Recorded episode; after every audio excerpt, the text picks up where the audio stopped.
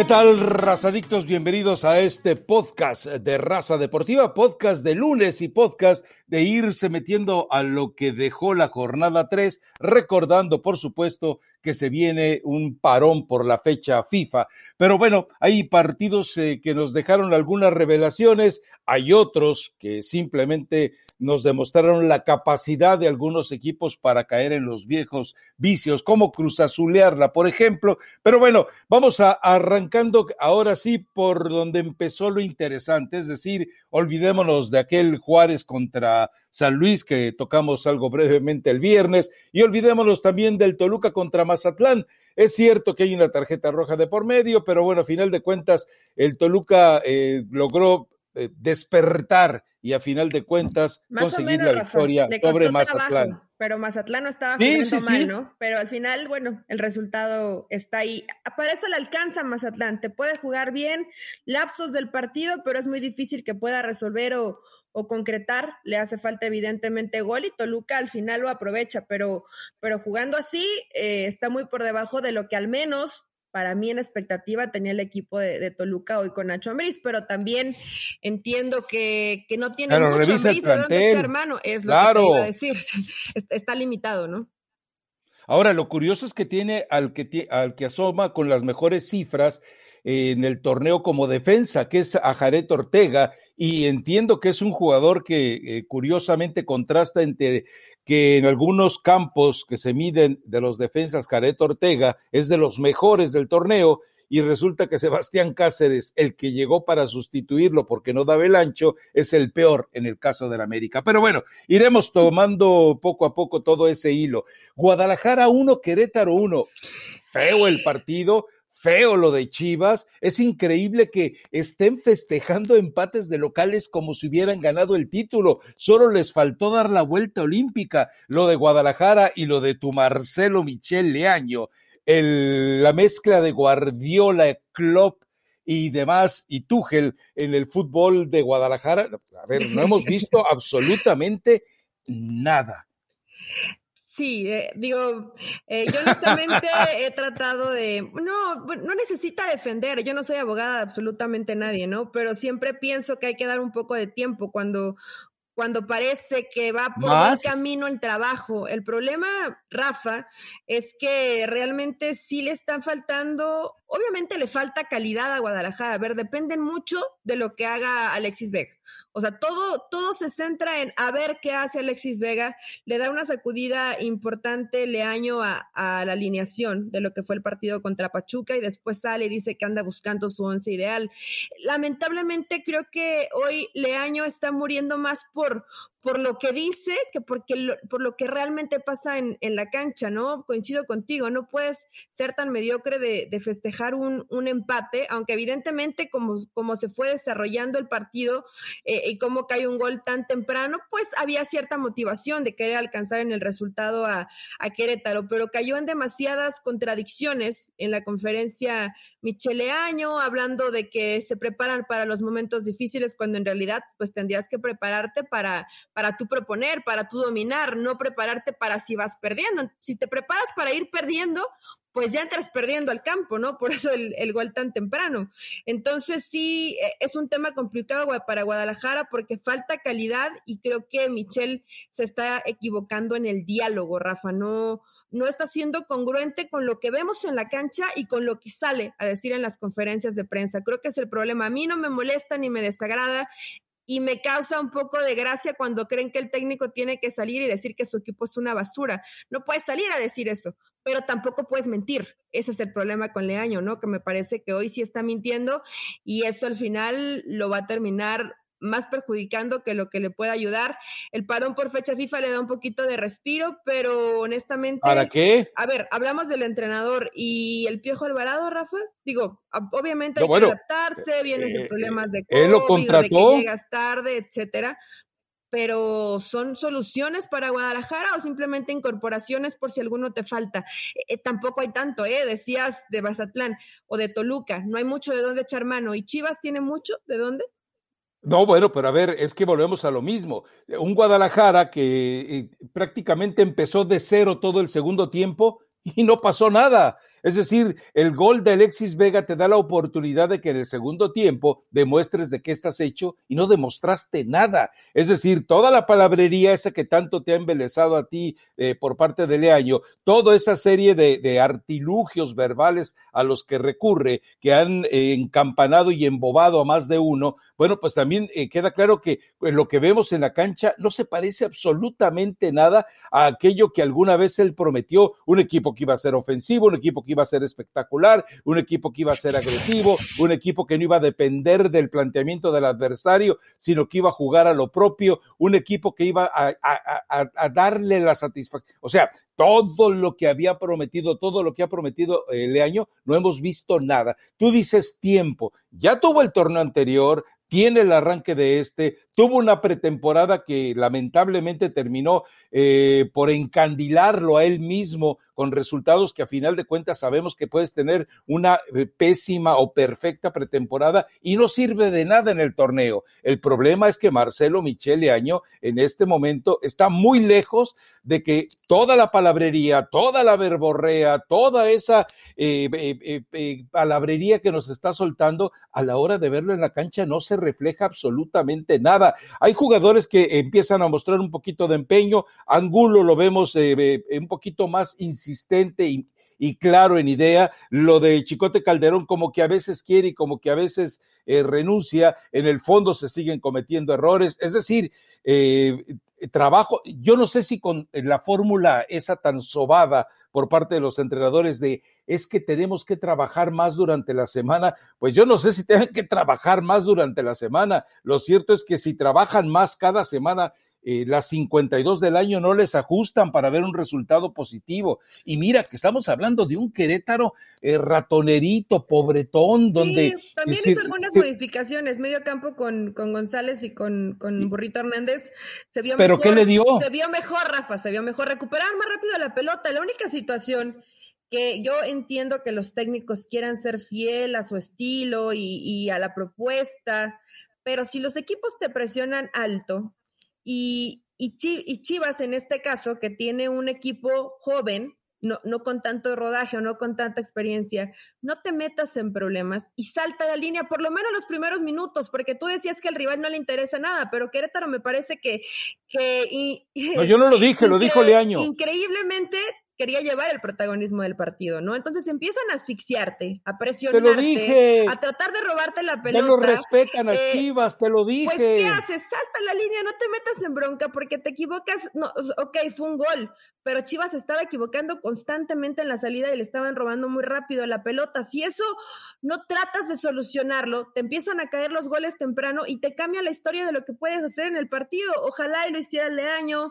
Eh, por momentos también le pasa a León, le pasa a Pum más le pasa, le pasa al mismo Toluca. En esta idea muy bonita de salir jugando está bien, qué bueno que seas fiel a tu estilo, pero cuando hay que renunciar un poco a eso, también el resultado, bueno, el técnico es el hijo del resultado, Rafa, y si, y si eso no lo entiende Leaño, puede hablar muy bonito, puede tener ideas muy bonitas dentro del terreno de juego, pero si los resultados y el funcionamiento del equipo no lo acompañan, yo no sé si de pronto lo dejen terminar el torneo, ¿no? Eh, em, sé que ganaste contra Mazatlán, pero Querétaro, que no es mucho más que Mazatlán, eh, te termina complicando el partido eh, y así conforme vienen los rivales, hoy me parece que va Juárez, ¿no? Y, después Tigres, o sea, no, no la tiene para nada sencilla este Chivas. No, la verdad es que, a ver, por más que trates de encontrar explicaciones y justificantes, a este equipo le falta claridad en el trabajo. A este equipo le falta la habilidad de un entrenador para poder eh, utilizar a los jugadores en donde deben estar dentro de la cancha.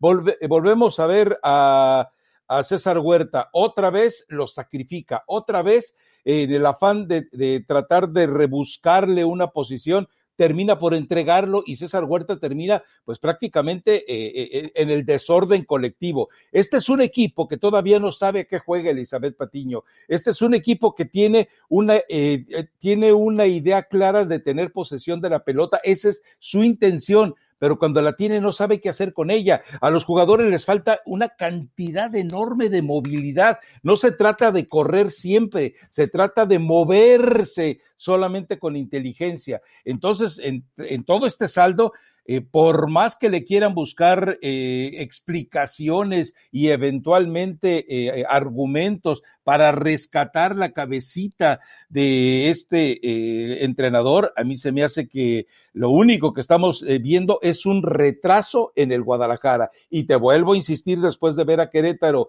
ya nadie respeta a Chivas, nadie le tiene miedo a Chivas. Pero bueno.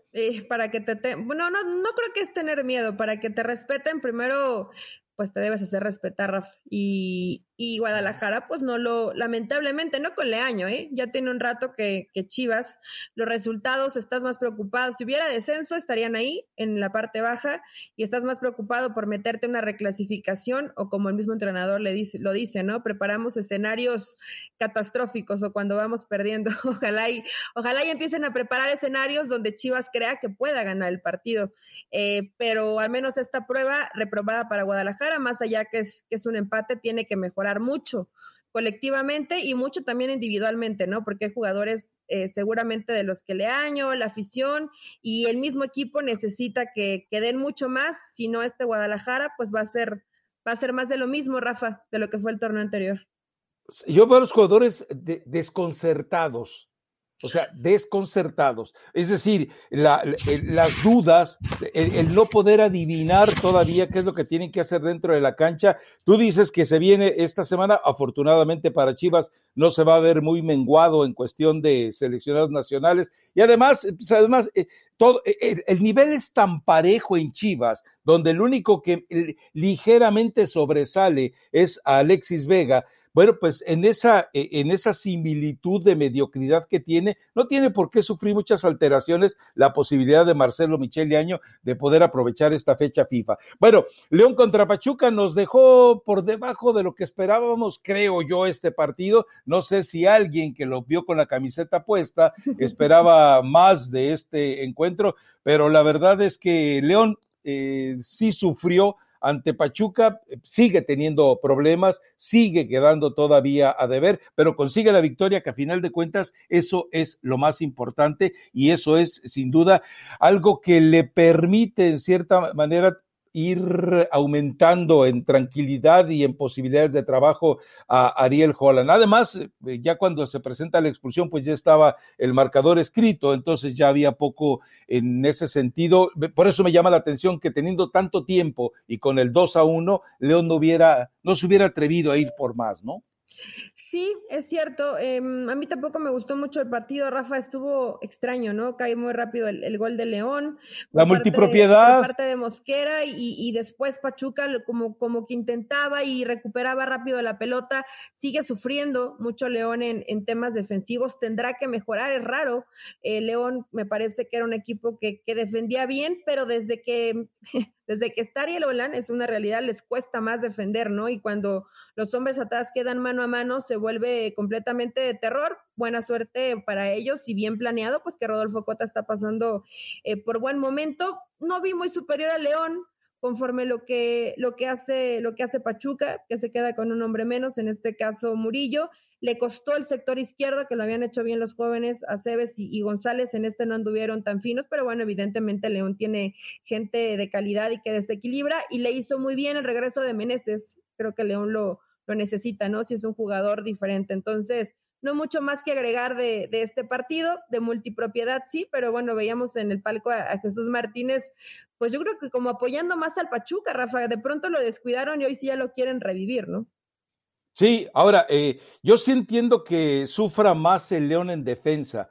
Eh, ¿Con qué entrenador fue con el que dijeron que jugaban desamparados los del América? Ya no me acuerdo con quién fue. Pero bueno, pasa algo parecido aquí. Es decir, antes había más jugadores en recuperación de pelota. Ahora prácticamente lo que tienes a uno solo y el resto es eh, ahora sí que eh, viva patria y a ver qué se puede hacer arriba. Me parece fantástico por parte de, de Holland, o Holland, ya no sé cómo se le diga, pero a final de cuentas, eh, sí, creo que ahora solamente hay uno o dos jugadores, cuando mucho, que ayudan puntual y en recorridos largos en la recuperación de la pelota. Por eso a veces dejan tan mal parados a Barreiro y Tecillo, porque toda ese, todo ese espacio que queda antes de la zona defensiva está abandonado está totalmente abandonado. Tiene que haber alguien más que ayude al, jefecito Rodríguez, porque en ese medio campo dejar a un solo hombre, yo sé que, que ahí se supone que comparten las ayudas, en este caso era Montes, Mena termina el mismo Meneses. el mismo Meneses, pero son jugadores de más corte ofensivo, Rafa. Necesitas a alguien que tenga este, este ida y vuelta y que la Pero con Ambris lo hacían. con Ambris ayudaban más. Está complicado. Sí, digo, ahí Rodríguez lo hacía muy bien con Colombato, ¿no? Y en este partido eh, no, no está Colombato, no sé si haya más problemas de, de, COVID o fue alguna situación. Habrá, había un problema muscular, un problema de lesión, pero no supe si fue al final eso o también hubo por ahí un recontagio en, en León y en varios equipos más del fútbol mexicano, pero sí le hace falta alguien que le ayude en la labor de recuperación, porque si no se forma un espacio donde si encuentras a alguien que juegue por dentro te, te genera mucho daño, ¿no? Bueno, y vamos al partido que evidentemente eh, marcó una pauta dentro de, este, de esta jornada. ¿Por qué? Porque se vio manchado antes de arrancar el partido por el caprichito y el lloriqueo de Santiago Baños enviando memorándums dentro de su propia empresa y porque a final de cuentas, a la hora que tenían que respaldarlo en la cancha, bueno, también vimos de manera lamentable cómo le pasa el... Esta vez, finalmente, Diego Coca no le tuvo miedo al América. Yo no sé si lo impactaba, lo seducía o lo cautivaba la presencia eh, tan eh, gallarda de Santiago Solari, pero ahora que vio que estaba ahí... Solari o qué, Rafa? Yo, no, yo no, él, pero ahora que vio que estaba ahí en la... Eh, que estaba Gilberto Adame en la y este Pelagatos quién es. Bueno, pues una declaración de Pelagatos de Gilberto Adame después del partido agrava todo. Dice, no hay tragedia, no hay drama. Al tipo se le olvida que van siete partidos sin ganar, que lleva eh, su... Eh, un emparejamiento sin goles, que además en, en esos siete partidos solamente eh, cosechó tres goles y además fueron cuatro derrotas de los siete encuentros. Es decir, sí hay motivos para que el América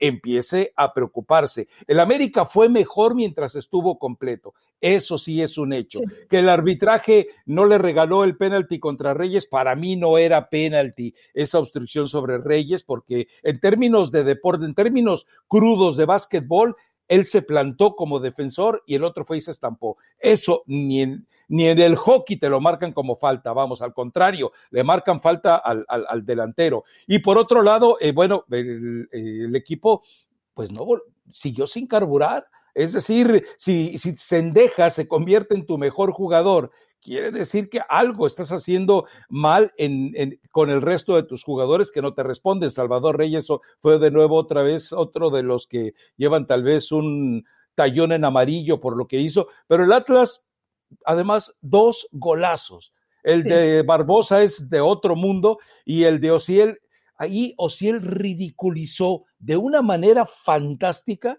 el troncazo que es Sebastián Cáceres. Yo la verdad, y, me queda muy claro, Cáceres, siempre que no, debe estar en fútbol mexicano. América, y te van a salir varias opciones. Además que, que tenía poquito, eh, acaba de ingresar, ¿no? El caso de, de Ociel.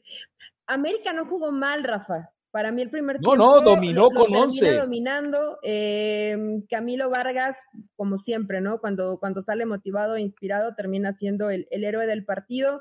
Me gustó el partido de Reyes, Cendejas lo, lo vi mejor en el segundo tiempo, inclusive Fidalgo también eh, por momentos generando desequilibrio pero arriba con Henry nada, ¿no? De pronto puedes tener un poco de llegada, pero ese último, ese último toque, ese killer que necesita el América, pues no, no lo tiene con Henry, eh, no lo tiene con Viñas, y pues hay que esperar qué, qué pasa con cuando se eh, deje de, de, estar expulsado Roger Martínez, cuando regrese. Pero América no es un mal equipo, eh, creo que siguen teniendo la misma idea que, desde que llegó Solari tendrán que, tendrán que trabajarlo mejor.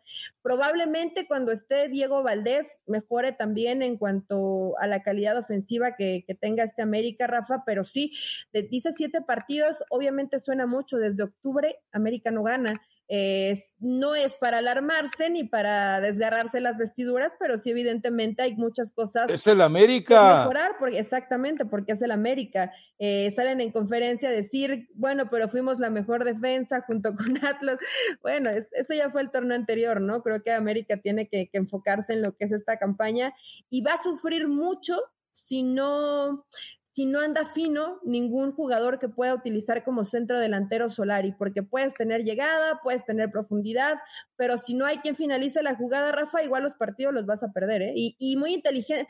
No lo vi con miedo, pero sí me llamó la atención que le bajaron un poquito la intensidad, digo, es normal, la, alta intensidad que siempre tiene Atlas es, es difícil tenerla en cuanto a recuperación de la pelota, perdían muy rápido los balones. La modificación que hace Coca eh, cuando saca a, Márquez y mete a Saldívar, eh, creo que ahí se sienta, eh, se sienta mucho mejor en la cancha Barbosa y de ese lado acompañando con Saldívar que lo que estaba con, con Márquez y Barbosa, ¿no? Y vemos que cae ese gol. cuando tienes confianza, cuando eres campeón y cuando sabes que has hecho un buen trabajo, pues pasan este tipo de cosas, ¿no? Los cambios que hace y modificaciones que van directamente al resultado a mí no me gusta hacer drama ni y, comparto con el América.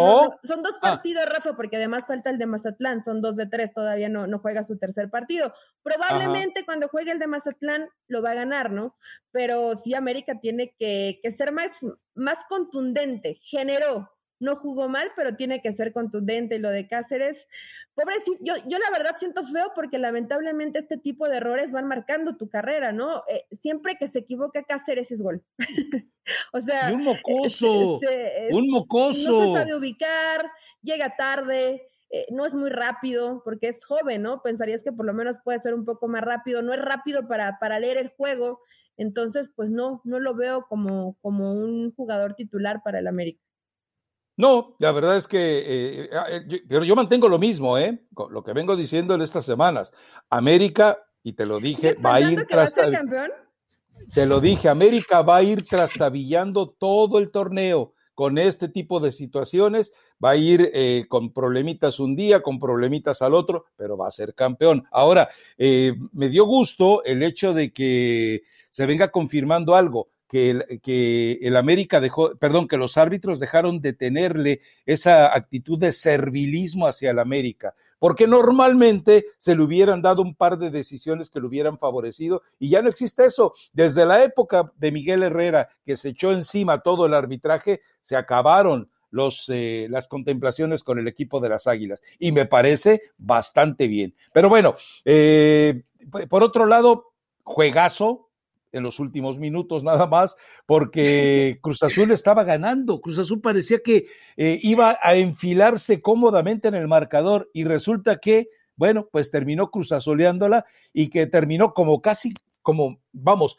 como fue una jornada fantástica en todos los deportes en los últimos minutos este fin de semana, hablando de NFL, hablando de NBA y por supuesto en la eh, ahora sí que en el infelizaje del fútbol mexicano también ocurrió. Otra vez, insisto, eh, se presenta ese escenario de andar la cruz azuleando y nada de que porque expulsaron al Chaquito Jiménez, porque eso fue ya casi al final del partido, al contrario, Monterrey desde la expulsión de Estefan Medina que sería muy cuestionable eh, mm, revisarla con el trabajo arbitral, pero bueno, eh, demostró personalidad y en cinco minutos, cuando prácticamente el partido estaba por terminar, eh, llegó Funes Mori y obviamente también llegó hasta el cachorro Montes. Sí, Rafa. bueno, en ese momento estaba el, el partido del América también. Ya después yo vi el de, el de Rayados contra Cruz Azul en la repetición.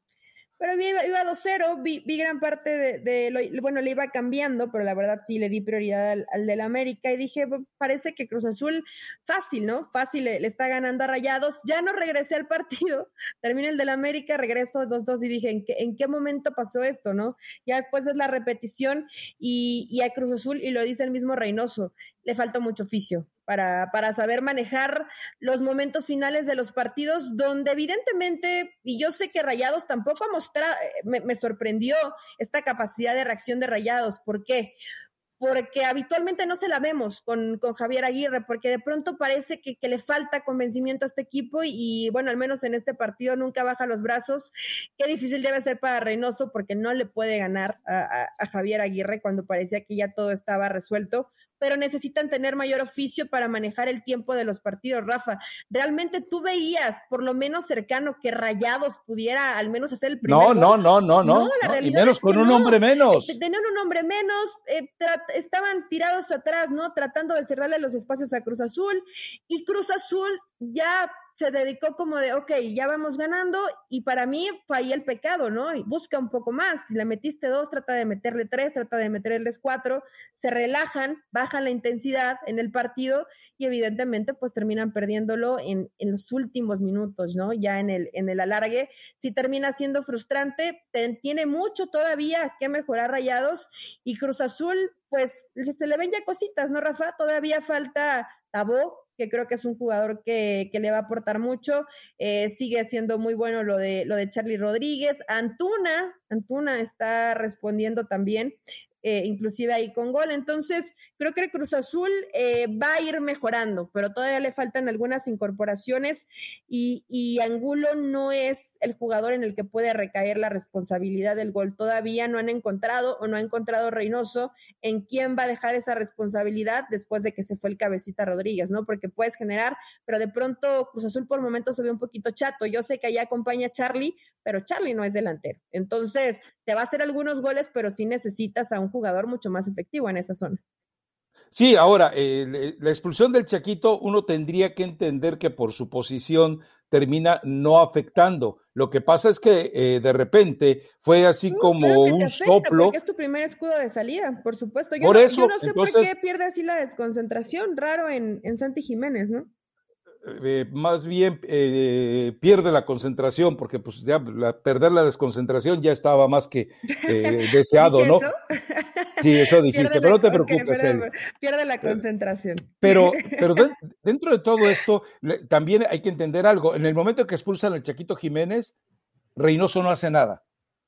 O sea, no, no, no procede, no reacomoda. La prueba es que eh, de repente le empezaron a llegar jugadores de corte defensivo al área. Bueno, el gol lo marca incluso eh, Montes, y él no, no operó. Entonces, hablar de que, de, las deficiencias de lo que pasaban dentro de la cancha, él tendrá que cargar con su responsabilidad. Ya no tenía cambios, estoy de acuerdo, ya no podía hacer cambios, pero a final de cuentas tenía suficientes hombres defensivos en la cancha como para no permitir. Tratas de ajustar, ¿no? O sea, claro. Eh, eran, son pocos minutos, porque a Santi lo, lo, expulsan faltando uno o dos para que terminara el tiempo regular, pero se agregaron siete, Rafa. Y el gol de Montes cae en el sí, ¿no? Si, si no, no cayó. Es que al final del partido. Entonces, eh, pues eh, a lo mejor Reynoso lo dio por, por entendido que iban a saber dónde ubicarse, pero evidentemente, pues luego el jugador cuando, cuando ingresa o cuando hay alguna modificación o jugador expulsado, se, pierde en algunos minutos, ¿no? Y lamentablemente en lo que tardas en, en, asentarte,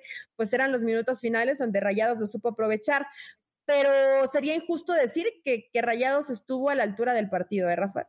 E, es, es, injusto no criticar que tiene que mejorar muchísimo. Yo sé que tenía un hombre menos, pero no fue mejor Rayados que Cruz Azul y no merecía empatar el partido. Esto no es de merecimiento, pero para mí no hizo. En 90 minutos no hizo lo que tenía que hacer Rayados porque pues ya, ya conoce a Cruz Azul, le ganó en Conca Champions. Te volteo tu planteamiento. y a mí, honestamente, este Rayados me sigue, me sigue dejando demasiadas decepciones. ¿En qué momento vamos a decir, ah, mira, este es el, Rayados que queríamos ver de Javier Aguirre con el equipo que tiene? Ya se está a tardando, lo mejor nunca, ¿eh?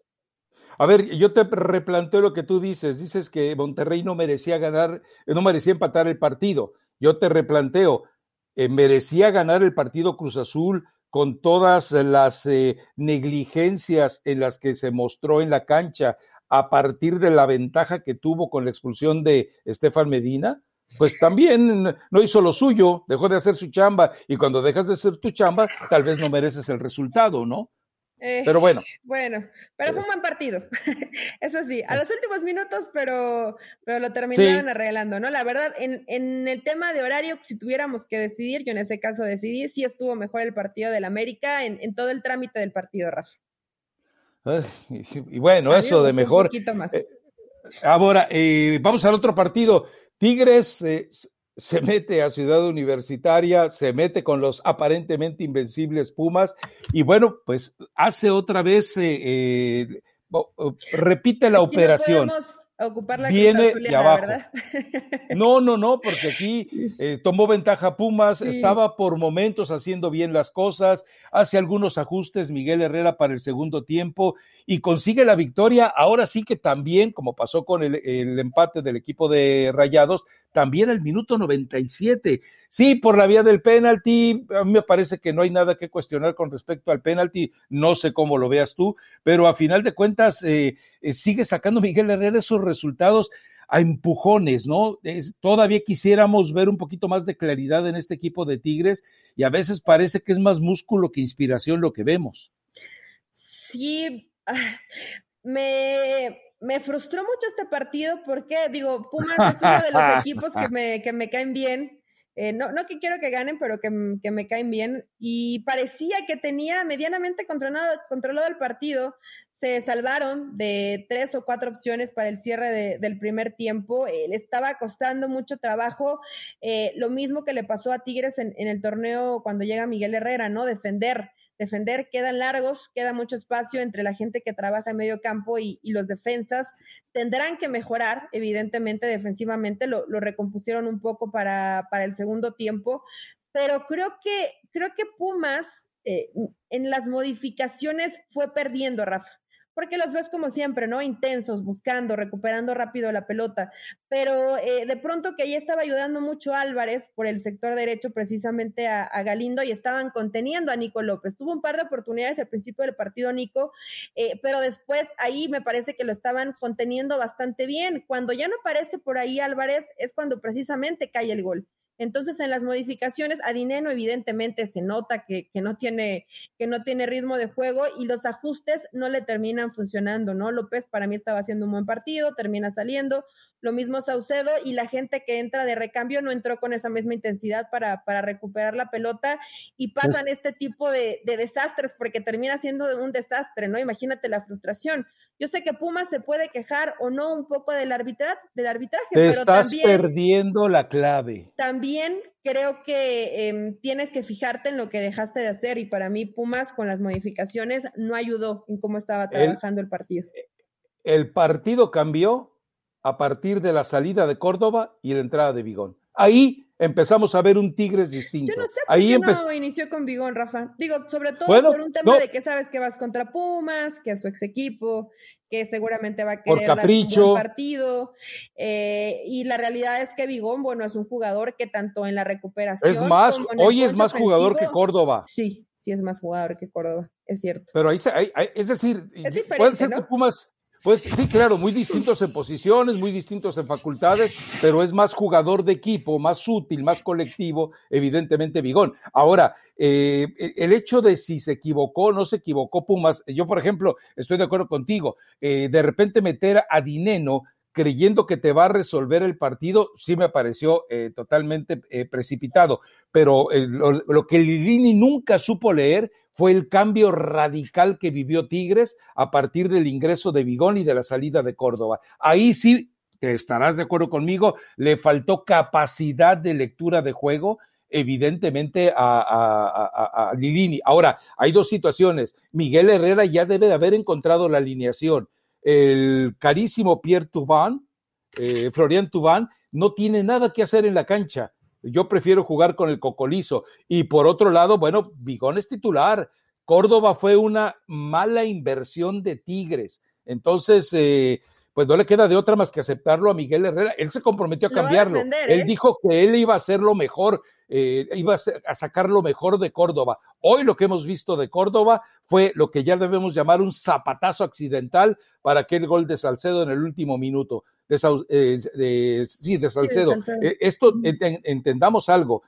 Si Miguel Herrera sigue necio o queriendo quedar bien queriendo, porque recordemos que le gusta mucho primero eh, conciliar desde el interior del vestuario.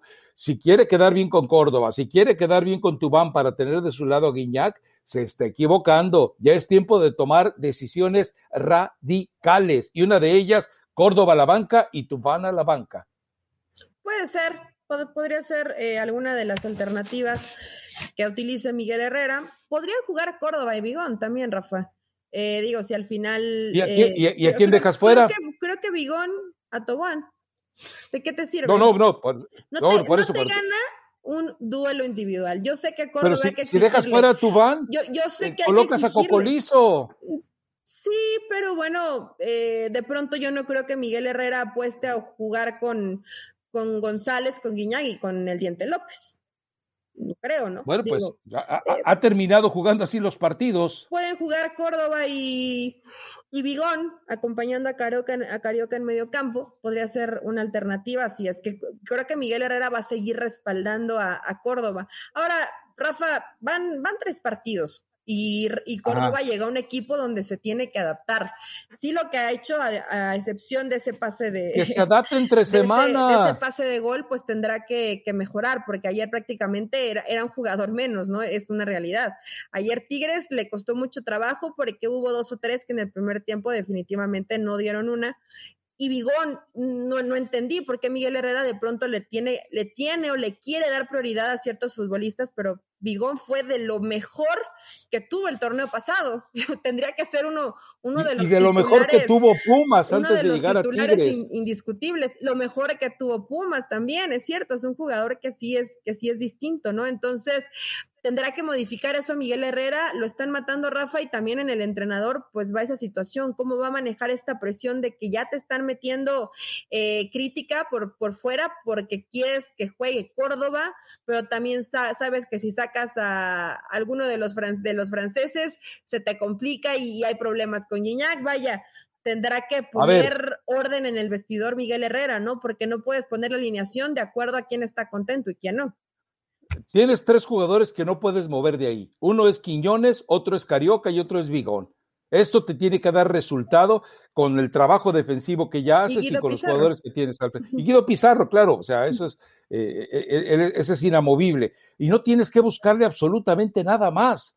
Pero bueno, en fin, Miguel Herrera eh, seguramente en ese afán de defender eh, sus equivocaciones, eh, sus equivocadas contrataciones, a ver hasta dónde le lleva. Cerremos con la sorpresa de la jornada que hubo además varias sorpresas en esta jornada, pero que Necaxa vaya y le meta cuatro a un, olvídate de Santos, a un equipo de Caiciña, un Necaxa que, digo, llegó pero prácticamente sentenciado, llegó muerto, sin esperanzas algunas eh, para siquiera sacar el empate. Y lo más grave es que toma la ventaja Santos y después se tiene que cargar cuatro goles, o sea, y, y que se los haga, de verdad, el hecho de que se los haga Necaxa ya es para que alguien se preocupe, ¿eh?